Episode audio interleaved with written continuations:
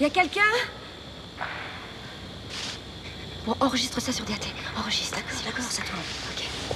On dirait des pas. Ouais, il y a forcément quelqu'un. C'est tout autour de nous.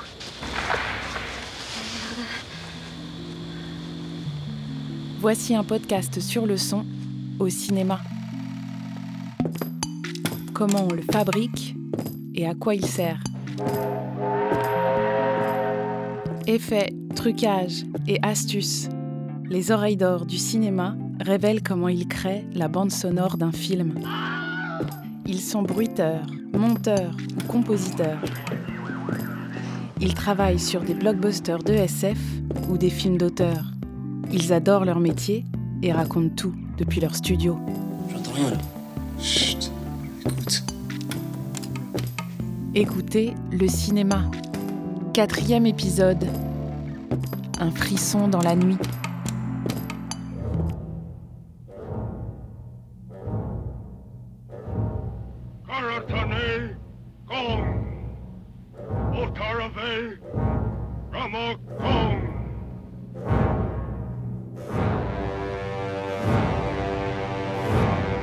King Kong, par exemple, dispose d'un motif très simple, d'un motif chromatique en trois notes. Et à chacune de ces apparitions, ou quand un personnage l'évoque, on entend ce thème dans la pin, dun.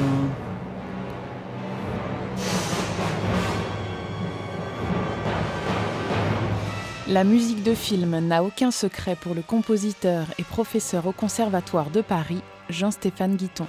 King Kong donc est sorti en 1933. D'abord, c'est un des premiers films qu'on peut qualifier euh, de fantastique, horreur. Mais lors des premières projections de, de King Kong, en screen test, le public euh, n'y croyait pas. Ça ne fonctionnait absolument pas. Euh, C'est une tradition hein, aux États-Unis principalement de faire ce qu'on appelle des screen tests, c'est-à-dire de faire des projections auprès d'un public choisi qui va commenter euh, et qui va donner sa réception du film avec un système de, de questionnaires à choix multiples à remplir, savoir si le film remplit bien la mission, enfin, à l'impact désiré par les réalisateurs ou les producteurs. Et les gens euh, avaient plutôt tendance à rigoler en voyant le- les marionnettes, malgré le travail extraordinaire d'animation qui a été fait. Et du coup, les producteurs se sont quand même posé pas mal de questions. Et c'est Max Steiner qui a été euh, appelé pour créer la musique de ce film. Et à partir du moment où il a composé cette bande originale, le film a pris tout son pouvoir évocateur et toute la puissance euh, dramatique et narrative qu'il pouvait avoir.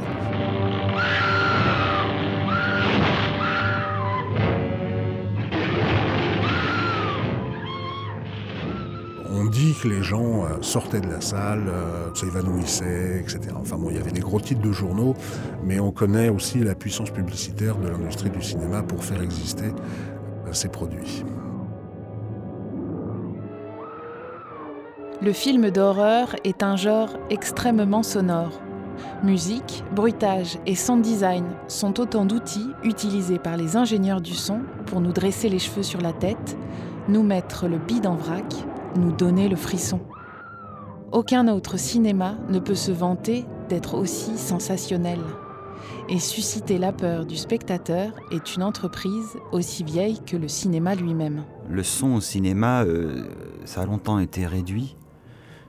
Parce que quand le cinéma est devenu sonore, on n'a pas dit qu'il était sonore, on a dit qu'il était parlant. Guillaume Bouchateau travaille le son des films depuis 20 ans et il connaît ses classiques. Et euh, quand on parle de son au cinéma, on- ça reste toujours très ancré. Le statut de la parole est quand même extrêmement important. Le- on se sert du son essentiellement pour ça. Et puis euh, après, euh, il y a des metteurs en scène qui se sont rendus compte qu'avec du son, on pouvait faire plein d'autres choses. Très tôt, Fritz Lang par exemple, et qui dans M le maudit euh, utilise une mélodie sifflée par le tueur pour qu'on l'identifie. Et il est donc identifié au son. On ne voit pas Peter Lorre, pas tout de suite. On entend son sifflement.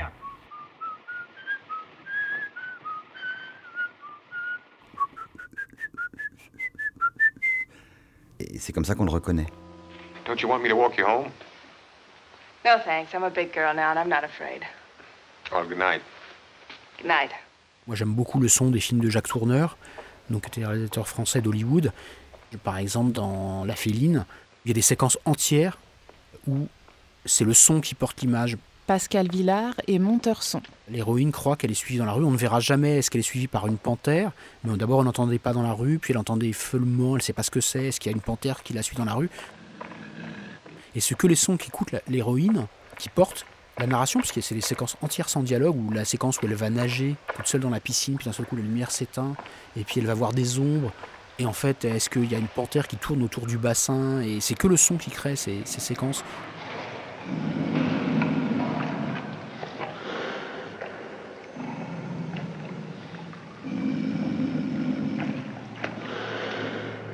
C'était extrêmement euh, fort à l'époque et extrêmement compliqué à faire vu la, pauvreté de restitution du son qu'il y avait euh, à l'époque. Et ça crée un effet sur le spectateur. En plus, évidemment, l'image et le découpage est sublime et c'est, très très fort. Mais c'est quand même le son qui crée l'imaginaire du spectateur.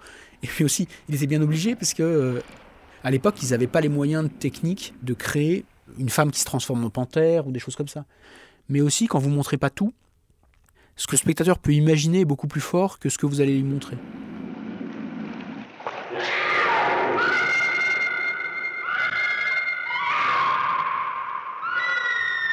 Toutes les productions d'un, producteur qui s'appelle Val Newton, qui avait créé le Newton Bus, c'est-à-dire le, bus de Newton. En fait, ça, ça décrit quoi? Ça décrit ces fameuses scènes de suspense qui ne mènent à rien.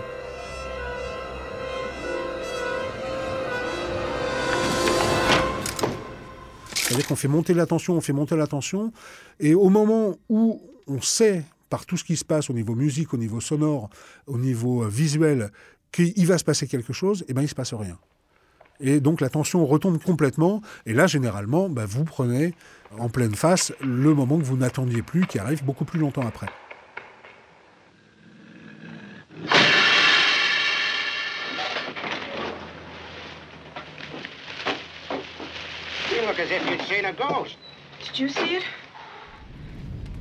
La bande-son d'un film dramatique aura tendance à être douce et modérée. Au contraire, celle d'un film d'horreur va être plutôt irrégulière et chaotique. Utilisant des sons soudains, agressifs et dissonants, et qu'il est difficile d'identifier.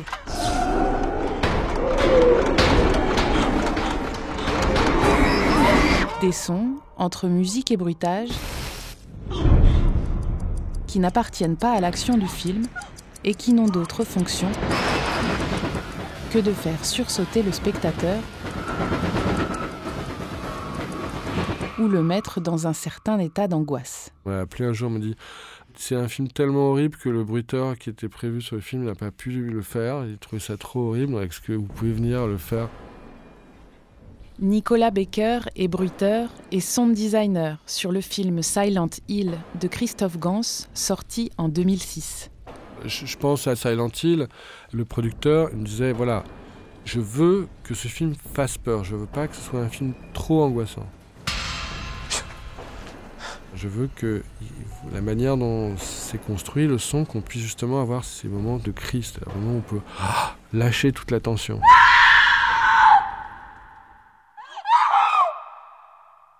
Et après, cette tension peut se reconstruire, puis se relâcher. Tout le travail, c'est trouver en fonction de la structure du montage image les moments euh, forts et les moments faibles, on va dire.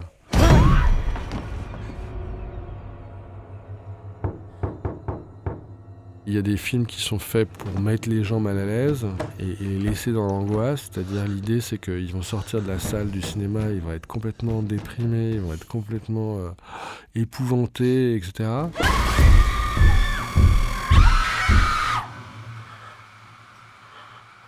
Martyr, Pascal Logier par exemple.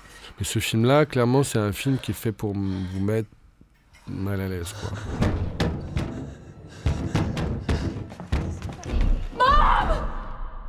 Voilà. Et puis il y a d'autres films qui sont vraiment faits comme des.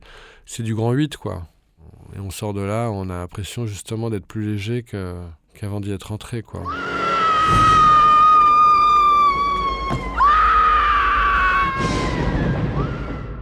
Pour arriver à avoir un bon cri de peur de femme, c'est quelque chose qui est très dur parce qu'il faut pouvoir l'exprimer à ce moment-là. Nicolas Dubois parle avec expérience.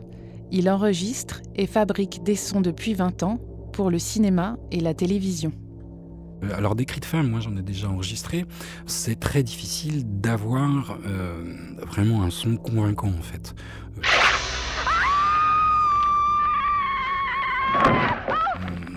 y a ce besoin de réalisme en fait qu'on retrouve dans tous les sons de voix. Un petit peu un rire, faut qu'il soit convaincant. Quelqu'un qui pleure, ça va être pareil. Il y a besoin que la personne ait peur finalement.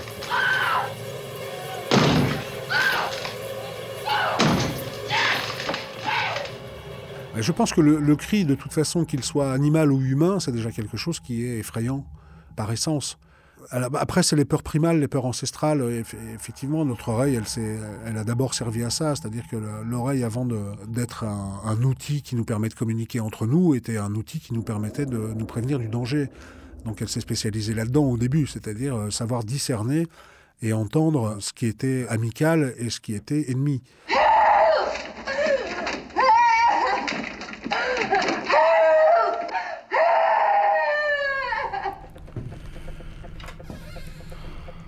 Le scénario des films d'épouvante enlève bien volontiers un sens à ces personnages. C'est la vue. Cachés derrière la porte du placard ou sous le lit, repliés sous une tente ou les yeux protégés d'un bandeau, ils ouvrent alors bien grand leurs oreilles et le spectateur avec eux. Ça m'arrive encore, si j'ai peur en regardant quelque chose, je vais juste baisser le son. J'enlève le son, j'ai plus peur. Judith Guitier est bruiteuse. Si on se met à créer des sons de craquement de parquet ou de, choses comme ça, oui, on va amener une tension. Ça, c'est clair. On sait au bruitage qu'il y a des sons euh, qui vont forcément amener euh, euh, du dégoût, de la gêne, de la tension, de la peur, des choses aiguës qui coupent, qui piquent, des schlags de couteau ou des, choses comme ça. Ou des,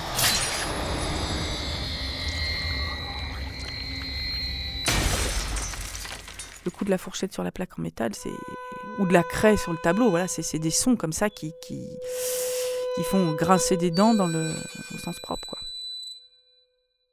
Donc là, ça va être un exemple de, de sons que j'avais fabriqué euh, pour le film Les Rivières Pourpres 2. Des sons un peu étranges euh, qui, après ont servi à fabriquer des, des trames. Donc le son de base, c'était euh, un son de clé de voiture qui frotte une cuve à mazout. Donc un son assez moche de métal frotté. Euh, et après, le son transformé. Ça, c'est les sons qui après euh, ont servi pour créer des séquences un peu inquiétantes dans le film. Il y avait des plans de lune, de nuages impressionnants, et puis il y avait une, une longue séquence où on explorait une cabane dans laquelle on va finir par trouver des cadavres. Et au début, on ne sait pas ce que c'est. Et ça m'a permis de créer le climat. Et c'était un truc euh, qui marchait assez bien dans le film.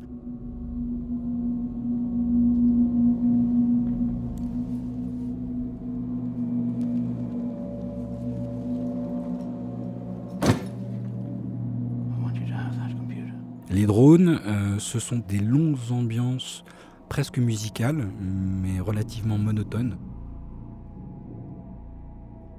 Drone, ça vient de l'anglais qui, est un bourdonnement et c'est souvent ce qu'on utilise pour, qualifier par exemple le bruit d'un bourdon. Euh, donc c'est vraiment un... C'est souvent très grave avec une connotation très inquiétante et c'est donc quelque chose qu'on va mettre en fond euh, à un volume généralement très bas, mais qui va permettre d'habiller et de faire monter la tension euh, d'une scène, ou en tout cas la maintenir le temps nécessaire à, sa, réalisation et sa résolution.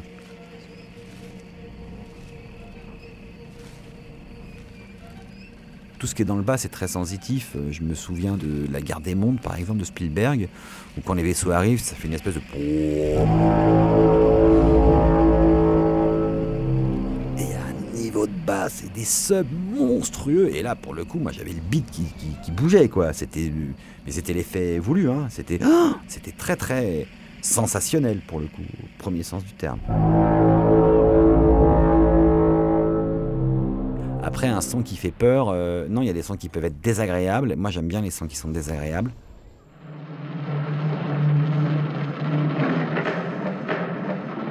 Shining, il y a cette idée géniale du petit vélo, enfin de la voiture à pédale euh, qui passe de la moquette qui fait pas de bruit au plancher où ça fait du bruit et qui a un côté extrêmement euh, crispant comme ça tac, tac.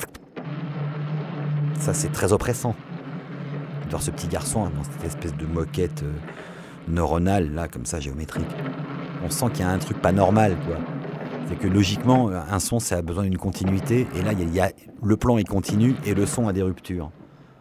Donc euh, c'est ça qui fait qu'il y a un truc qui, qui rend le plan malaisant.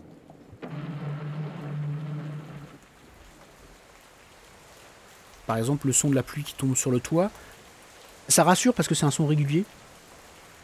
C'est un son aussi qui, comme il se passe moins de choses à l'extérieur quand il pleut, puisque la vie s'arrête, en tout cas dans la vie dans la nature, donc c'est que quand il pleut, vous risquez pas d'être attaqué en fait.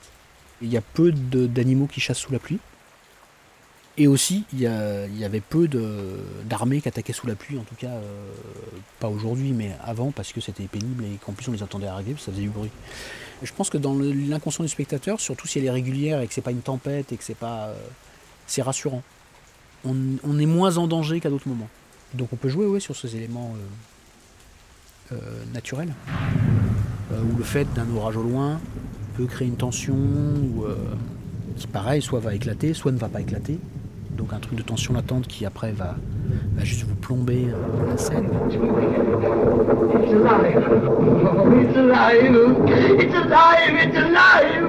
It's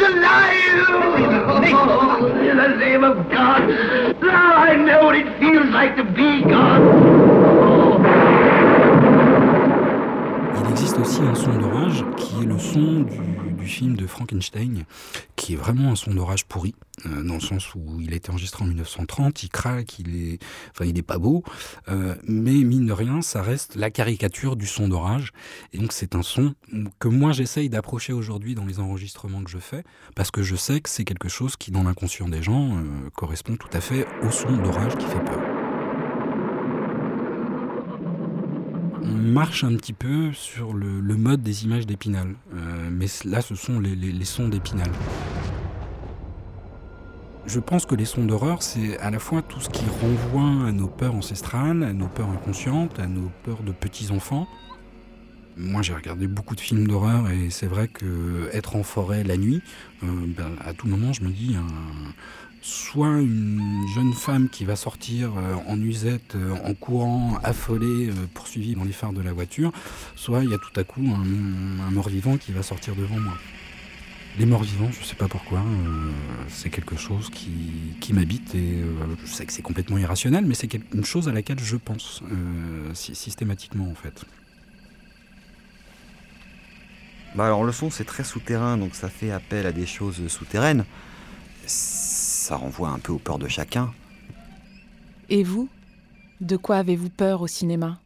Moi, le seul, la seule truc qui me fait peur au cinéma, c'est l'ennui en fait. Moi, ce qui me fait peur, c'est les. C'est les drames, les tragédies.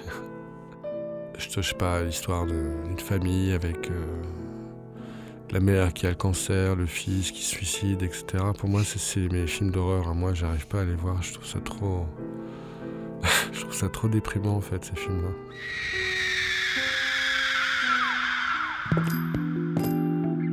Écoutez Le Cinéma, un podcast de Laetitia Druard, réalisé par Samuel Hirsch.